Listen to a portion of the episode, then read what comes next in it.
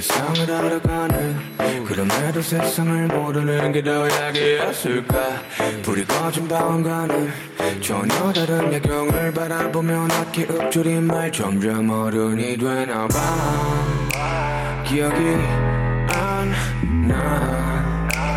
내가 바란 것들은 무엇이었나. 이제는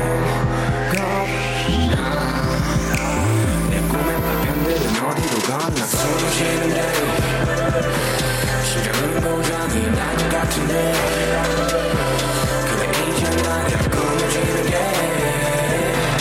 보기만 한 너를 되는 게 어려운 되는 거 oh no 스물이 되면 바뀔 줄 알았지 졸업을 하면 바뀔 줄 알았지. 그렇게 그렇게 서른이면 나는 뭔가 바뀌었지 가끔씩 벌컥이 없이 눈물이 쏟아져.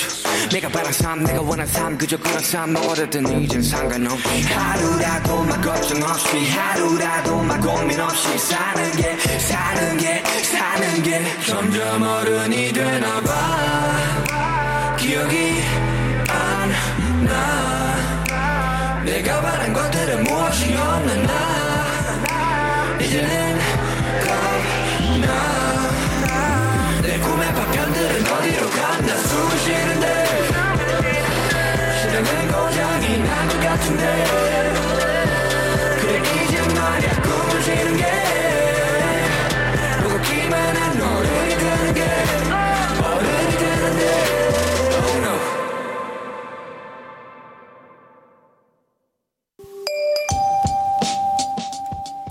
Buenas noches. ¿Cómo estamos, amigues? Estoy súper feliz. Bueno, yo soy Kat Donahue. Esta es Crónica, es el 27 de febrero. Es el episodio 113. Uf, 113, está increíble. Em, pero, ¿qué les estaba, iba a decir? Pues estoy muy feliz de estar en la cabina otra vez. Tuvimos un break la semana pasada porque yo me fui a Texas. Era como un viaje medio híbrido. Estaba viendo familia y también asistiendo a un festival de performance queer que se llama Outsider Fest. Es un festival anual ahí en Austin.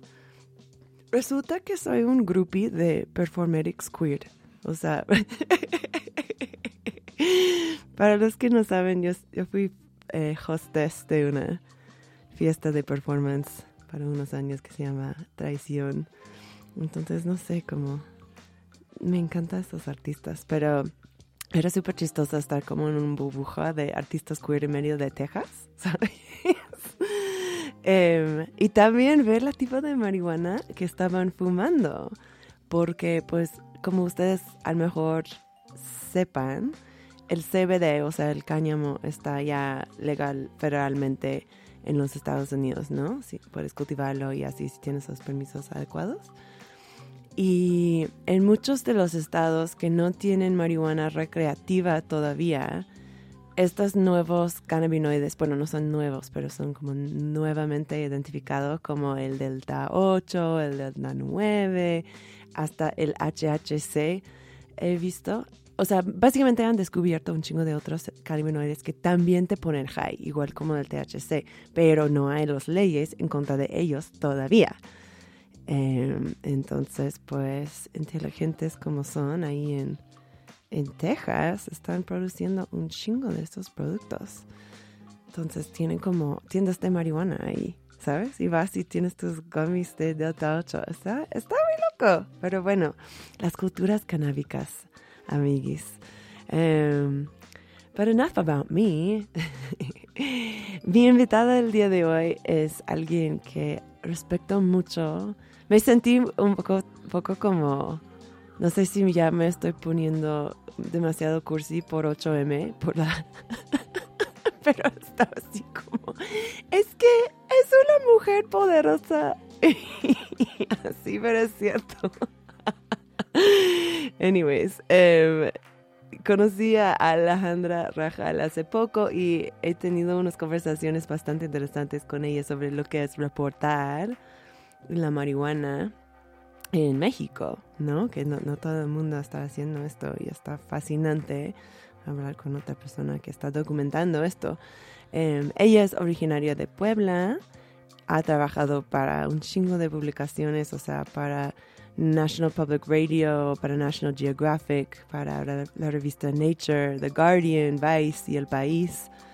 Y su trabajo realmente, pues, o sea, va desde como retratos de Tenoch Huerta hasta, bueno, la epidemia de muebles vacíos en tu Puebla natal también. Estaba leyendo este, este artículo al día de hoy. Puedes ver todo esto en su portafolio en línea. Pero creo que ustedes lo que más se van a interesar son su, su trabajo en, en la marihuana, en la cannabis. Entonces, pues, sin más preámbulo, bienvenida, Ale, al show de Crónica. Hola, muchas gracias por la invitación. Un placer tenerte el día de hoy.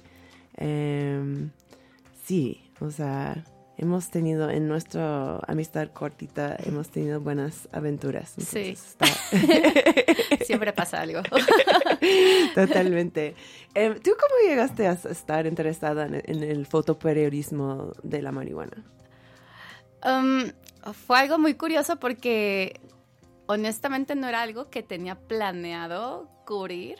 Eh, pero tuve la oportunidad de acceder a una beca este, a través de una fundación que, que, para mí pues, es muy importante, que es la Fundación Gabo, que es como algo muy representativo en el periodismo latinoamericano. Entonces, cuando tuve la oportunidad de poder documentar, pues fue cuando también me aventaron así como como de aprendan a dar. Wow, o sea, te, que ellos te pusieron esta tarea o tú aplicaste para la beca sí.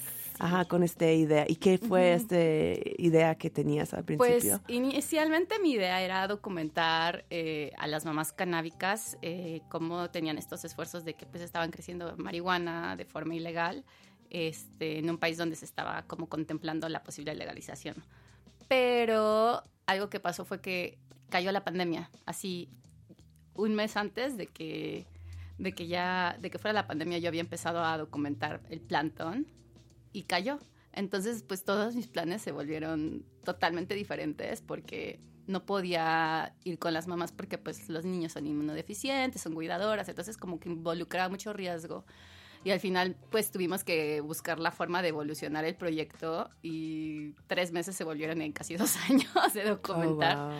Y estuvo muy padre porque al final del día también me ayudó a entender muchísimo mejor lo que es el espectro de las drogas y eh, precisamente del cannabis en México, marihuana. ¿Y por qué querías documentar las mamás canábicas para, para Gabo? Pues creo que siempre me han llamado la atención las historias que involucran el género, obviamente, porque pues me relaciono con ellas. Y también era un, un, fenómeno que no conocía mucho. O sea, es bien chistoso porque una vez que entras dentro de alguna temática, en este caso política de drogas, a documentar, pues obviamente hay mucha gente experta en el tema y sabe y dice, no, pues es súper común. Pero para la gente que no sabe nada de drogas no es nada común. Y yo era una de esas personas. Entonces yo era como de, ¿cómo, cómo hay gente haciendo esto? Sí sabía alguno, algunas historias, ¿no? O sea, que habían sucedido en Estados Unidos, así, pero pensar que sucedía en mi propio país como que me había llamado mucho la atención.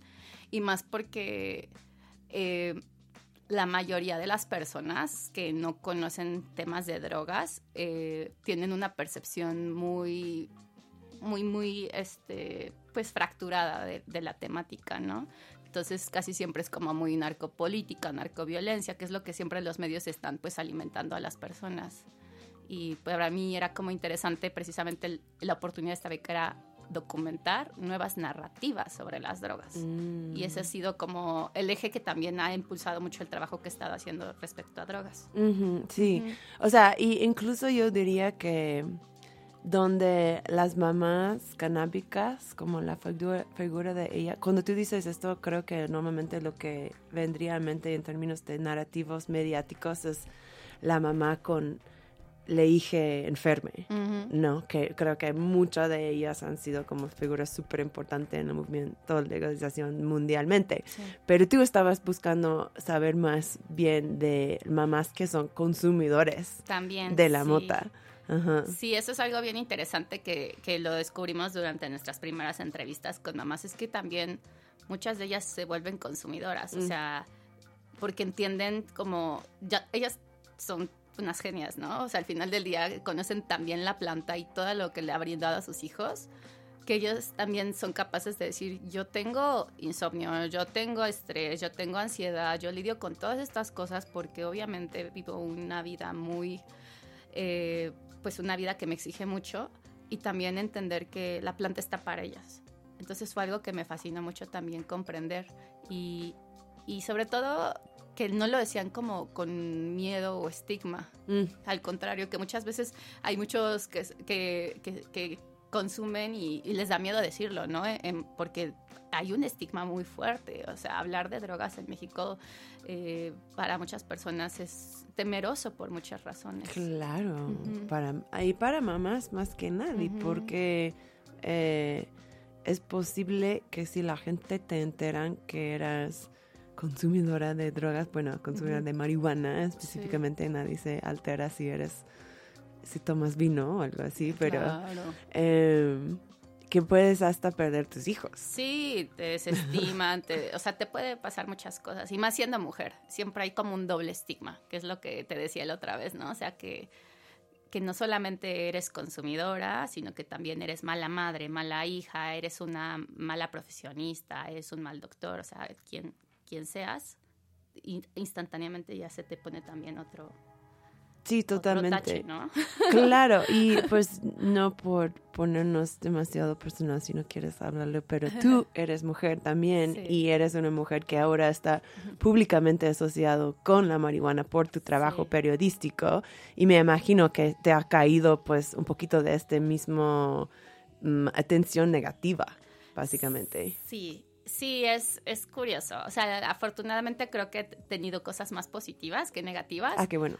pero sí de repente, um, no sé, cuando... O sea, puede ser cosas muy, muy básicas, puede ser desde mis propios colegas que tienen como... eh, que asumen cosas de mí que, que ni siquiera son cercanas a la Claro. realidad, que piensan que soy así como súper loca. loca y así. O también me ha pasado incluso cuando he viajado, ¿no? O sea, pasar por migración y que me digan, ah, hemos visto así como tú, tú lo que publicas, ¿no? Y como que me hacen preguntas que pues al final del día yo trato de, de poner en contexto de pues, lo que es, o sea, no... Esto es muy Sí. loco. Cuando me contaste esta histori- historia, eh, esto como me explotó la mente un poquito. Sí. Es que estoy chaparrita. Ajá, no, está bien. Puedes poner esto, este micrófono donde tú quieres, es tu amigui. Am, ¿En dónde te pasó esto? En los Estados Unidos, Sí, ¿no? Sí, claro. Sí, cuando, cuando he entrado a Estados Unidos, sí. Qué Sí. loco. Y, ajá, te lo tacharon una vez y luego como se, se queda en tu récord, básicamente, Ajá, ¿no? o sea, digamos que a veces pues tú pasas y ya entras a migración normal como cualquier persona, pero pues a veces te dicen, oye, pasa el cuartito, ¿no? Entonces cuando pasas al cuartito, ¿qué pasa con una persona? Pues te googlean, te buscan y pues ¿qué sale? Pues que cubro temas de drogas también, ¿no? Entonces también como que se sacan un poquito de onda, pero afortunadamente creo que, no sé si he tenido suerte que me han tocado este personas que como que sí han comprendido lo que, Qué lo que bueno. hago, pero sí ha sido, o sea, curioso que me lo traigan como a colación, ¿no? Y me lo traen como muy sutil, como para ver qué, qué respondo.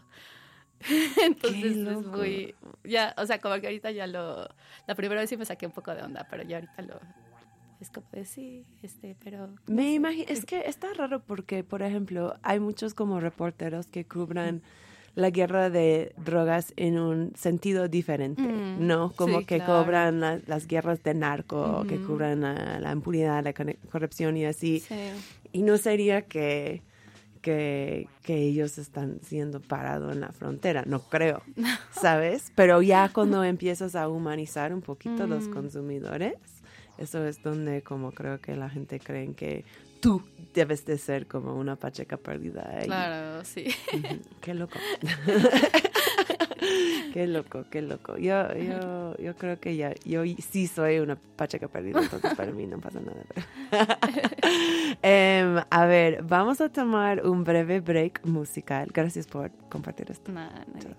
Em, en- empezábamos el show con una, o sea, tú elegiste playlist el día de hoy, Sí. me hiciste el favor. Siempre digo a las invitadas que, que sean eh, rolas que están asociados con su, su trabajo o la cosa que estamos discutiendo en el en- discutiendo, charlando en el em, en el episodio o que sean nada más pues nuestros rolas favoritos para pachaquearnos. Em, el primer rola que escuchamos era 28 o 28 de August D y Niwa, si estoy diciéndolo bien. Cuéntame de esta canción, ¿por qué querías tocarlo? Pues me pasó que de- mis gustos musicales son bastante variados, entonces me puede gustar desde música instrumental hasta rap o rock, así. eh, Y durante la pandemia me pasó que empecé a escuchar más este música de pues de Asia. Y, y me topé con algunas este pues cantantes que me gustan. Y me gusta mucho este ¿Ellos de dónde son? Este es un rapero de Corea. Increíble. Qué increíble. Eh, y, o sea, es una rola favorita, básicamente. Sí, me gusta mucho hablar so- acerca de lo que es crecer. Pero usualmente cuando, cuando estoy relajada y así, me gusta escuchar música que tiene como bajos o como sonidos muy particulares, como que me da... Oh, wow, tienes una Ajá. frecuencia deseada. Para... ajá, Ok. mucho bass.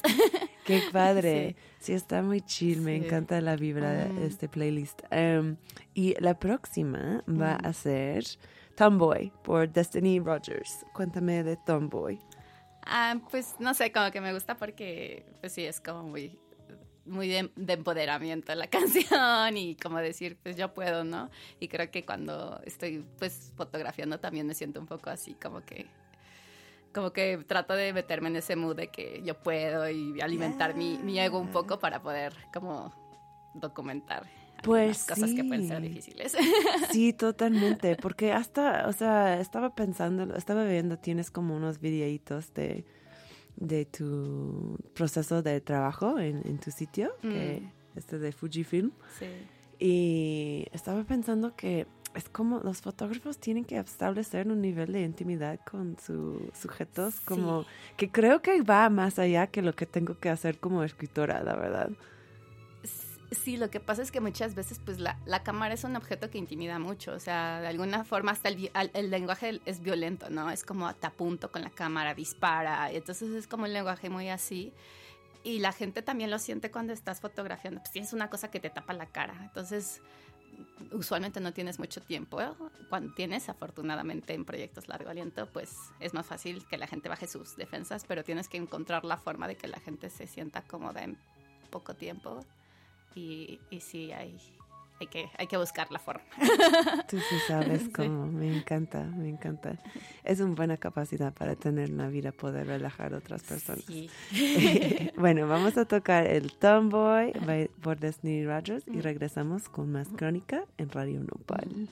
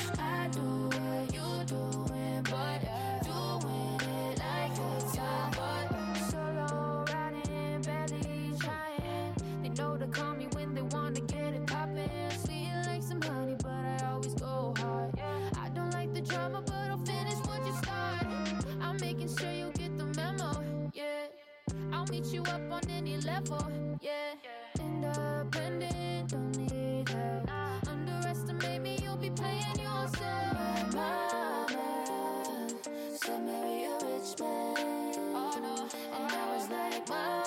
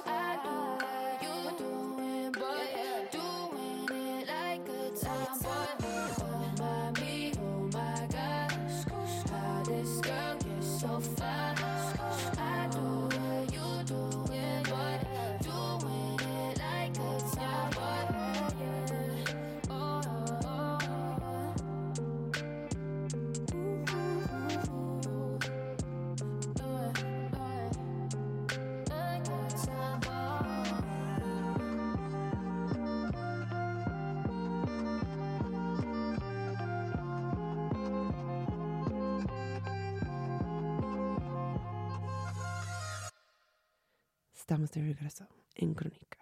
Yo soy tu host, Kat Tanhue, y estoy aquí en el estudio con Alejandra Rajal, una fo- fotoperiodista muy increíble que su obra a veces toca en temas de la marihuana.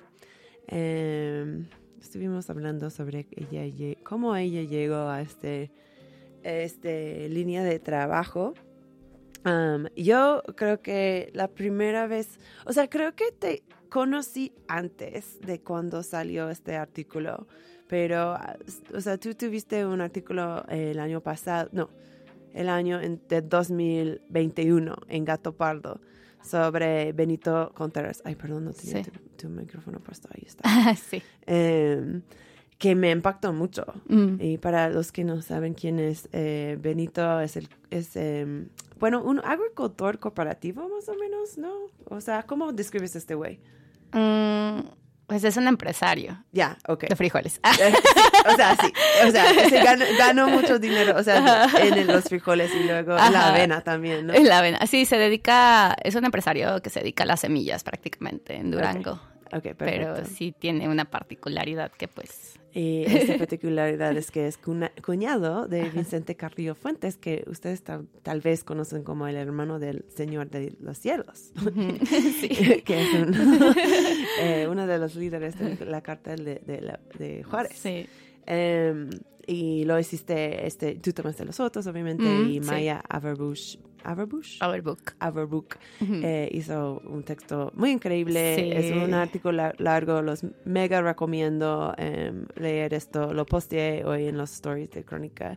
Em, o sea, ¿cómo llegaron a este tema? O sea, no es secreto.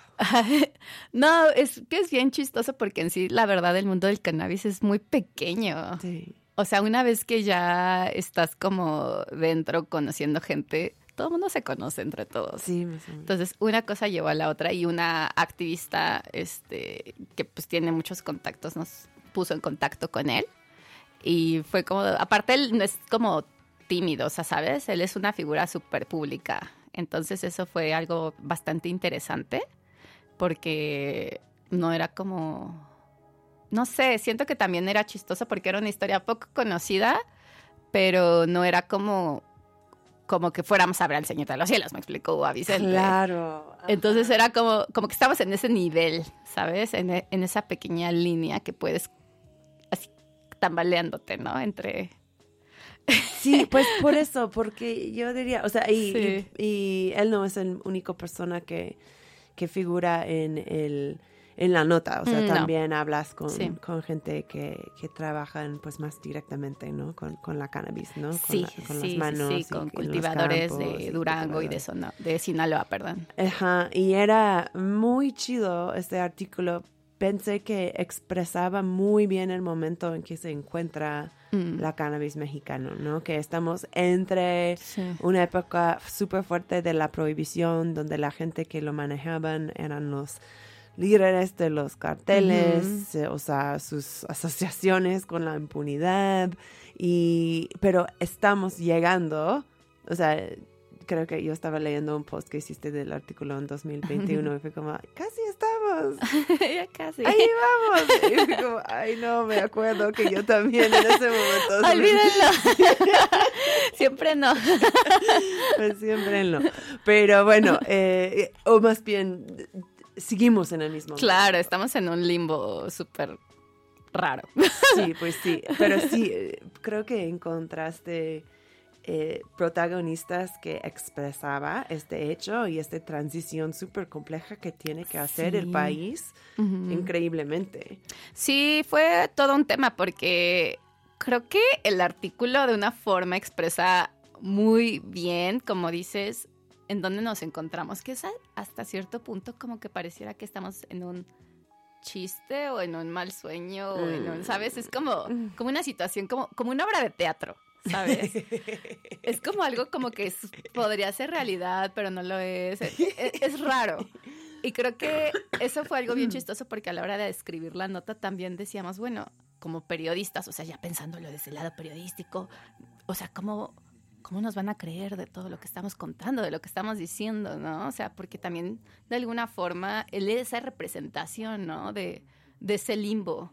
Entonces era como muy chistoso porque Maya es una genia porque encontró como la forma perfecta de contar la historia para que fuera periodística, pero al mismo tiempo tiene, es- o sea, es, es un humor, es como una crónica, ¿no? O sea, Es una crónica. Es una crónica. Sí, sí, sí. Entonces- Se siente que está ahí con ustedes. Ajá. Sí, se siente como si, si también estuviéramos contando una historia que sí es real, pero que también de alguna forma pareciera fantástica.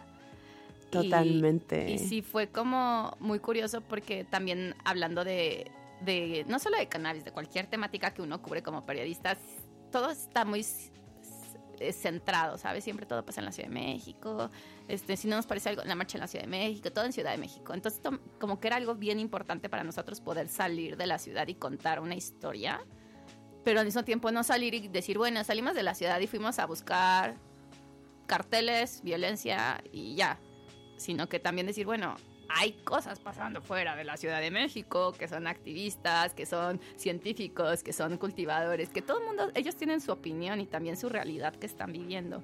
Y personas como, pues Benito, ¿no? Que también dicen, bueno, yo hago esto, pero pues conozco a esta persona y pues yo quiero a mi hermana y yo también quiero te- te- quiero crecer como empresario porque pues es lo que me dedico. Entonces como que eh, era una un tema bien curioso y, y, pues la verdad este fue bastante fascinante conocer su historia y, y seguirle sus pasos, que fue prácticamente lo que estuvimos haciendo, viajando con él en tres estados, ¿no? De Durango a Torreón, de Torreón a Sinaloa. Entonces estábamos ahí como... Sí, y fuiste a unos lugares donde creo que pocas periodistas tienen acceso.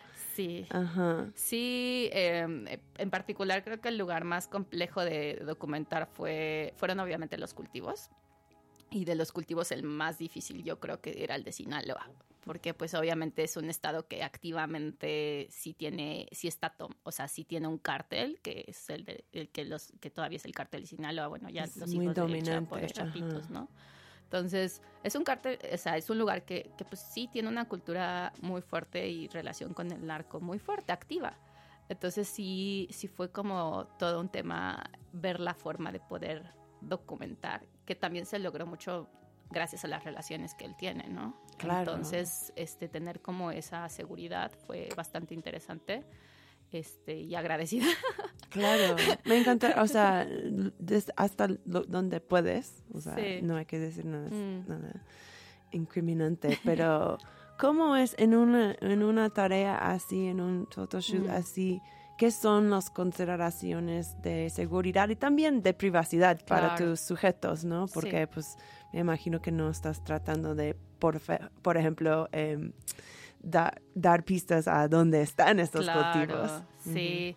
Eh, sí se tienen que tener varias, o sea, sí tenemos planes de seguridad. Para empezar, pues el tema no se habló hasta que ya se terminó de hacer la historia, solamente pocas personas sabían dónde estábamos y qué estábamos haciendo, porque pues sí no podemos estar como gritando a los cuatro vientos.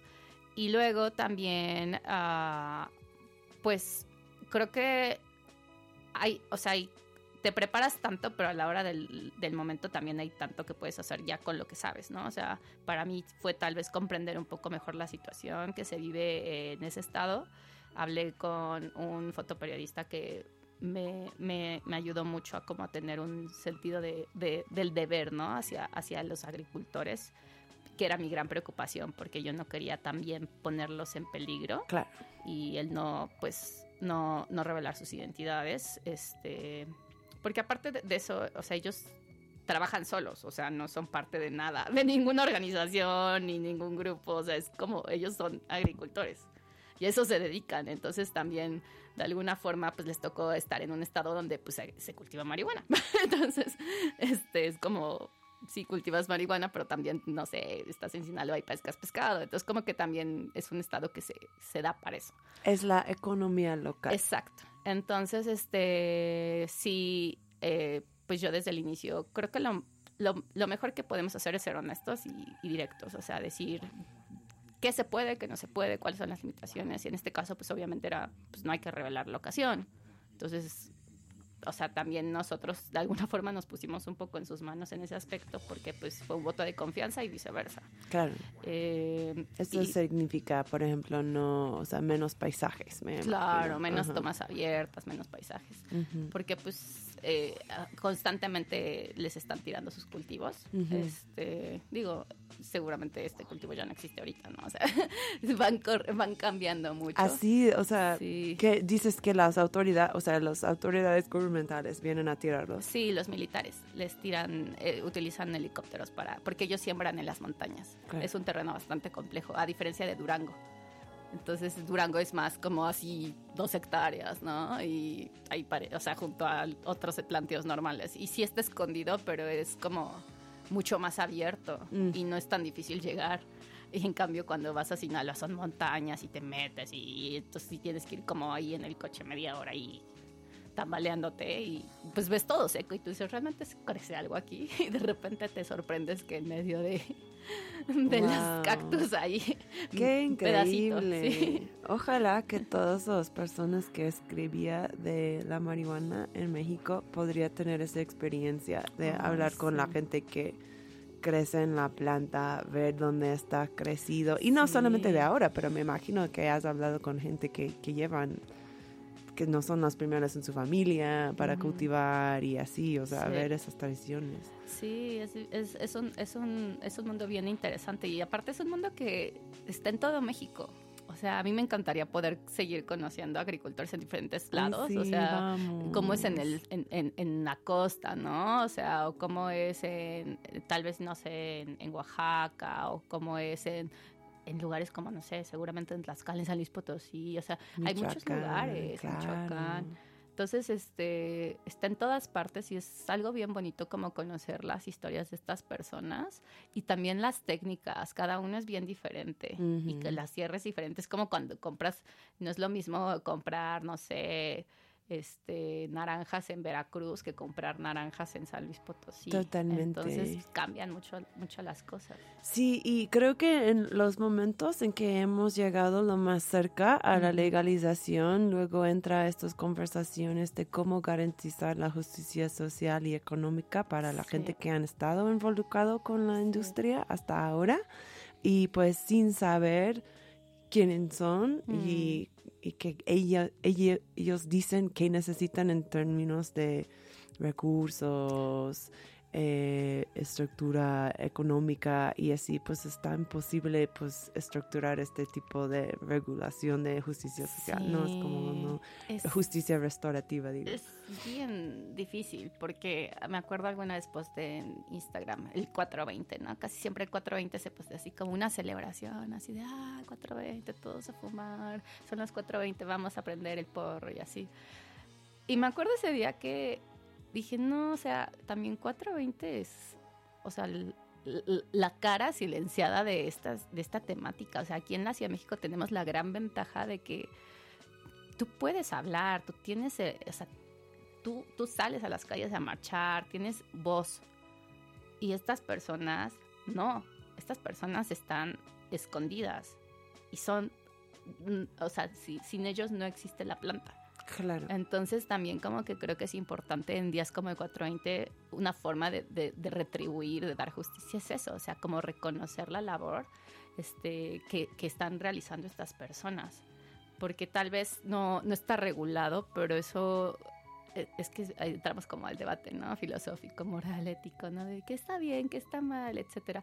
Pero al final del día es parte también de nuestro país. Son personas que están trabajando, que están tratando de darle a sus familias una mejor vida. Y, y creo que sería como importante ver la forma, como dices, de, de retribuir, de darles también a ellos la oportunidad de poder luchar por sus derechos. Porque pues son los primeros en dar y los últimos en recibir. Sí, sí, Entonces, sí. Es bien difícil. Súper difícil y no, definitivamente no creo que hemos llegado a este punto donde está Ujú. seguro para los Sí. cultivadores de estas zonas, para, para que ellas hablan. Creo que por eso hemos visto que la cara que ha salido del campesino canábica, canábico entre comillas, es, son la gente de, de Tetecala, de Morelos, que no es un lugar tradicional de cultivación de cannabis, pero que están viéndolo como una oportunidad económica Sí. nueva y no tienen estas ligas, ¿no? A las economías actual Claro. de México. Entonces, pues sí, está interesante. Em, a ver. Eh, pues nada, creo que esto es buen momento para tomarnos un, un mini break y seguir por nu- nuestro playlist del día de hoy. La próxima canción es Super Soaker por Kings of Leon. LOL, Kings of Leon. Cuéntame de Super Soaker o de este banda. Es como que tiene una energía que me gusta mucho, como que te hace sentir. Me encanta. Pues Sí, vamos a escuchar está y chido. regresamos con más crónica. Arriba el rock.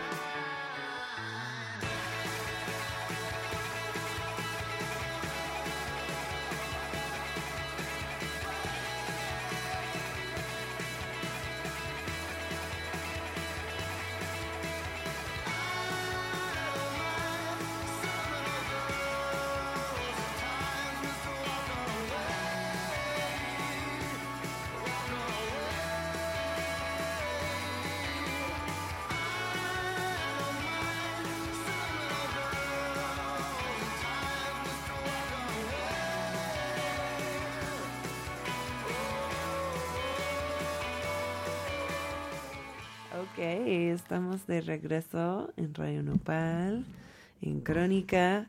Ah, de hecho, tengo un mensaje desde Radio Nopal para ustedes.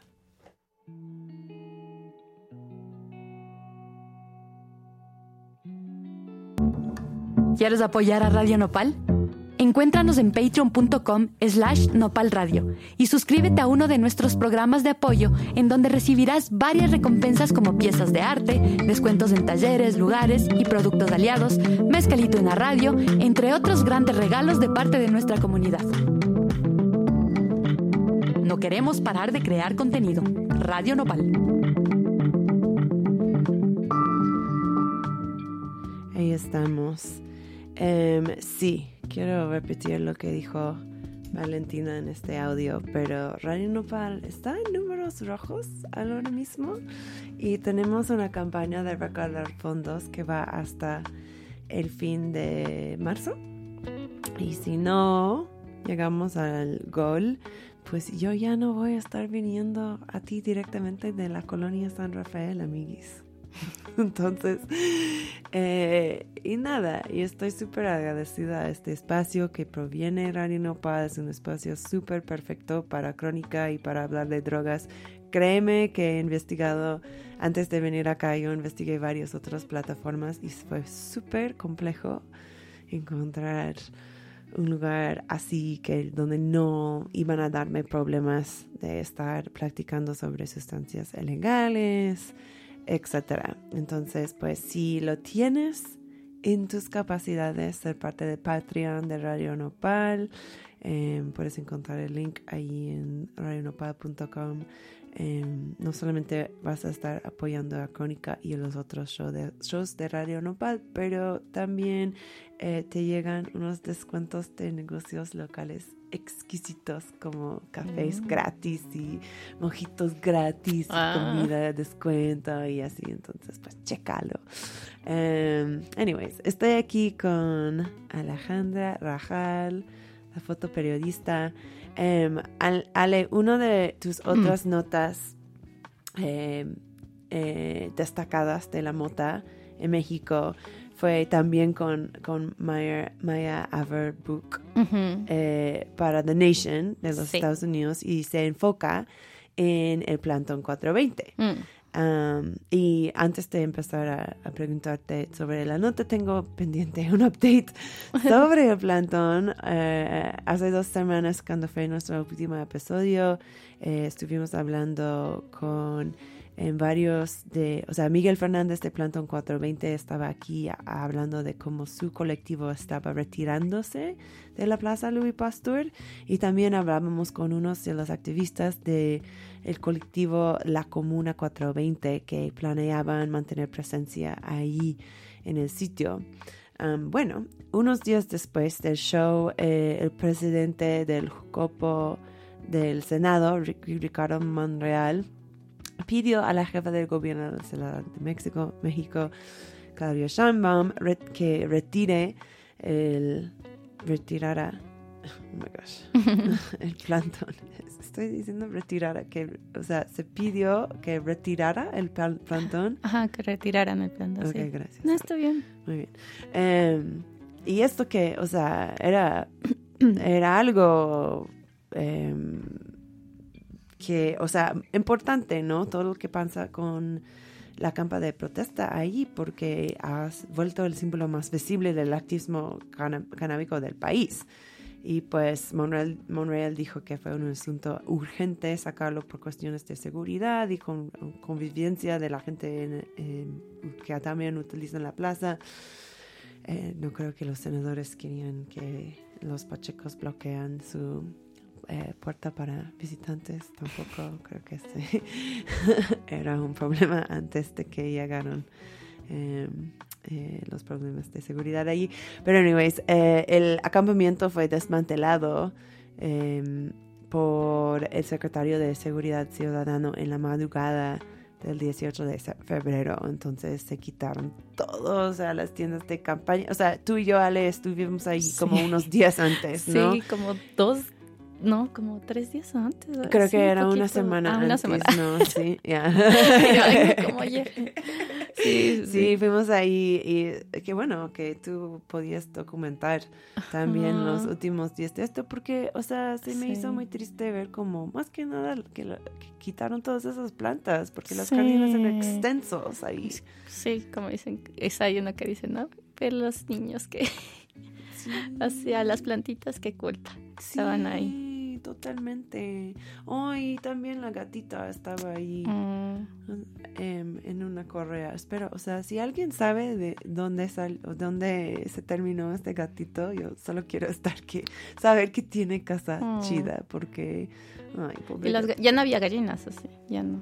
Eh, uy, creo que Yo- sí, ¿eh? Sí, todavía, ya no Que las veía caminando. Ah, no. Porque hubo un tiempo cuando cerraron ya como un poquito más este la plaza que se dividió como el plantón y, y el espacio de consumo, que me Ya. acuerdo que las gallinas luego se salían y Ajá. ahí andaban caminando. Y yo dije, a ver si no se las llevan. No, Pero- creo que lo que yo sé es que más recientemente han enjaulado las Mm. gallinas porque la gente, o sea, que están perdiendo. Que básicamente, Pobrecitas, estaban muy lindas. Les tomé muchas fotos a las gallinas. qué bueno. qué bueno, qué bueno. Esperamos, o sea, cuéntanos si estás escuchando y saben de los animalitos de Sí, ¿qué pasó con los animales del plantón? Ya. Em, pero bueno, quería preguntarte como Mm. básicamente la misma, la misma cosa sobre este nota que hiciste del plantón, que porque tú y Maya eh, centralizó el plantón en tu nota, que sí toca otra vez en como temas de, de generalmente qué estaba pasando en, en México en este momento. Y creo que era del 2020, este, Sí. porque era cuando se abrió el plantón, ¿no? Fue, ajá, fue como. Creo que. Ajá, el el plantón se abrió en el 2020, en febrero. Me acuerdo porque había tamales. Y- me es mi día favorito del año, prácticamente. Oh, wow. Sí, amo los tamales. Oh. Em, y, y estuvimos documentando y sí, me, me parece que la publicaron como por septiembre o algo así, no me acuerdo bien, para The Nation. Y era como, decía algo así como si México se iba a convertir en el mercado de mota legal más grande del mundo. Era como el título de la nota. Siempre es muy interesante escribir de la marihuana de México para Mm. mis queridos gringos. Sí, Es como, sí, de verdad. It's Mexico becoming the biggest market. Sí. eso sí fue un headline para un rato porque estaba, Sí. pues realmente en cierto sentido sí es porque eh, iba a ser, Mm. porque ese antes era antes de la legalización de Canadá. No, no, no, México tiene más gente de, que Canadá, ¿verdad? Más gente, sí. Sí, ¿no? Sí. Digo, Canadá es más grande, pero sí. Si México legalizaría su, eh, bueno, ahora tiene marihuana americana, entonces me, o sea, este sí debe de ser como por personas el mercado más grande del, mundo. Sí. Exacto. Qué, qué loco, ¿no? Sí. Sí, este, y sí fue como una nota bien curiosa porque era como la mezcla entre obviamente esta visión del futuro, pero también como eh, abordándolo mucho desde la parte de, pues de la política, lo cual puede ser a veces un poco tedioso, pero el chiste era como el plantón, pues también era algo bien curioso, ¿no? O sea, la política y la marihuana y el plantón era como una mezcla muy, muy particular. Sí. Es como cuando dicen, no sé, hay, hay unas mezclas ahí en Estados Unidos que hacen de comida muy particulares. Creo que hacen así como este pollo rostizado y miel con no sé Ah, qué. chicken and waffles. Ajá, siento que algo así era como hablar del plantón en política, ¿sabes? Como un chicken and waffles. Uy, wow, me encanta. Pues eran súper importantes, ¿no? Porque Sí. fue una visibilización del consumidor. de Claro. Que antes, de- o sea, sí había sido las marchas Mm, canábicas y así, pero este era un lugar donde cualquier persona pasando por insurgentes y reforma iba a topar con este jungla de plantas.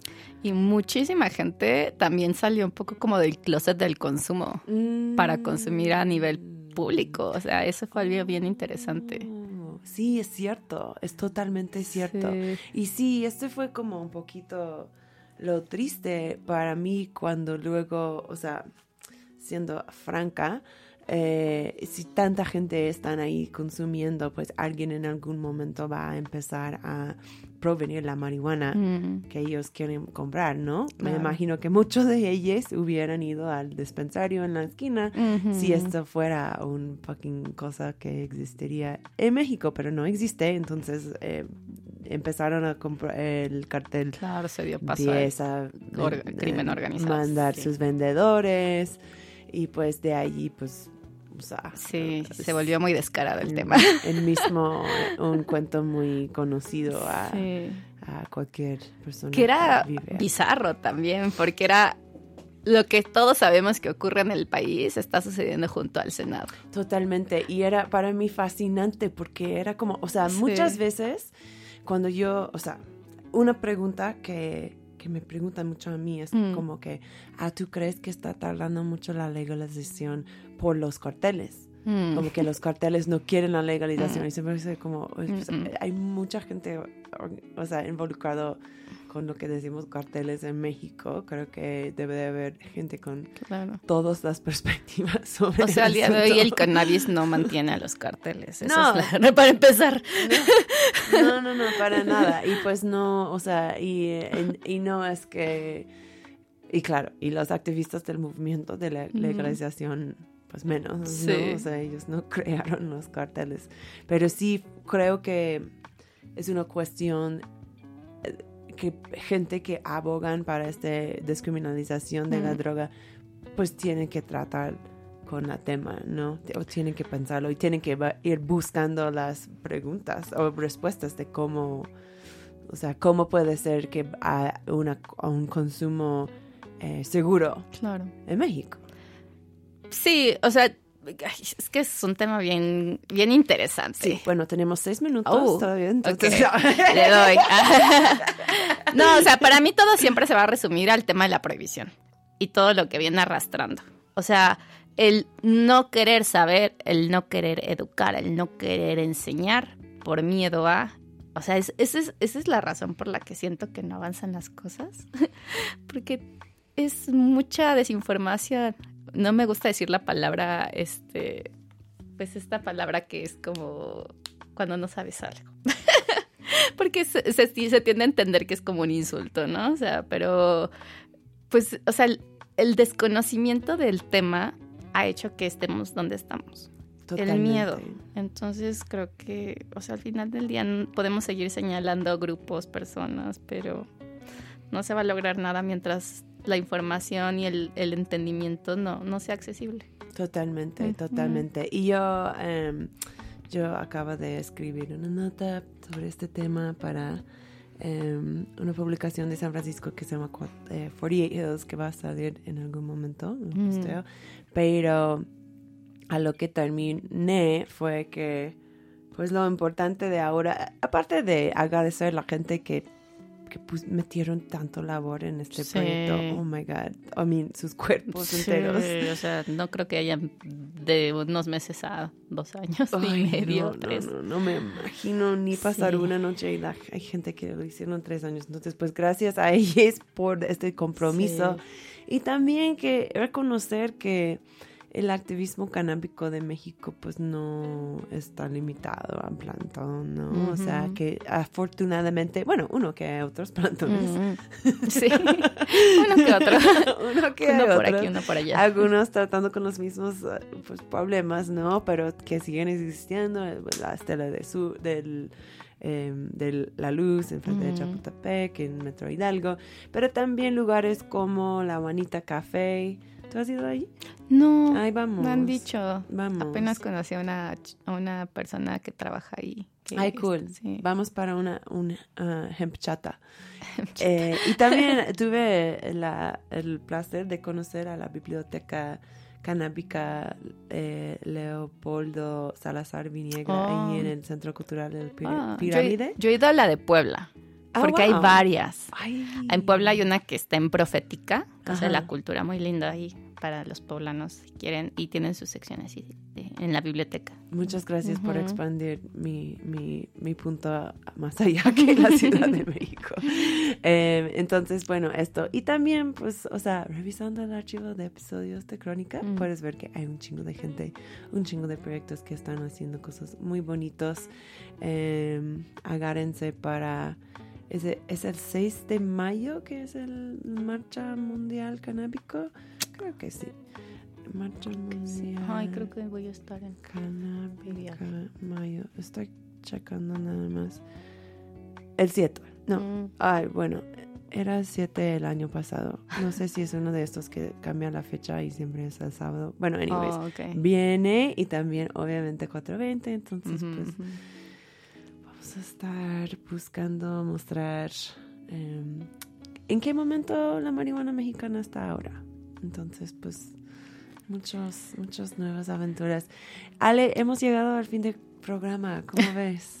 Pues muchas gracias por tenerme, espero haber aportado algo a, Totalmente. a la biblioteca auditiva de la crónica. 100%, amiga, 100%. Eh, a ver, eh, ya les dije del Patreon. Eh, quédate aquí para Iridescencia programada después de nosotras con Horacio Warpola. Si estás eh, escuchando con tu porrito en mano, pues vas a encontrar que Horacio, estás en buenas manos con Horacio después de esto. Mm. Es como poesía y conversaciones de arte y Ay, música. me encanta. Astral. Sí, Yo soy así. gustaría. Ajá, Ya lo voy a sí, escuchar. es tu frecuencia, exactamente. Sí. Súper sí. Eh, tenemos una más canción que vamos a tocar un cachito. Sí. Se llama Manta por Lexi Lu. ¿Qué onda con este bola? Rapera china, muy Una chida. perchana. Qué chido. Pues Ujú. vamos a escuchar. Uh, y pues tenemos algo muy importante. Eh, terminamos el show con un miau. Ok. ¿Quieres miau conmigo? Yeah. Uno, dos, tres. Miau.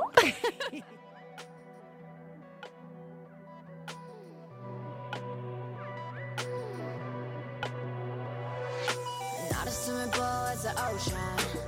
Rubbing that cash like I'm chosen. 那么 twenty four karat got you frozen. Yeah. 活得不一样的世界又怎样？Hit me on the surface, let lurking. Overheat it up, don't gon' make me nervous. 水里呼吸着闪动，不属于我的翅膀，lose it but 别慌，这不是我的名字。Now, now, we gon' start the fishing, bite me another round. Diamonds on me like I'm fresh out of water.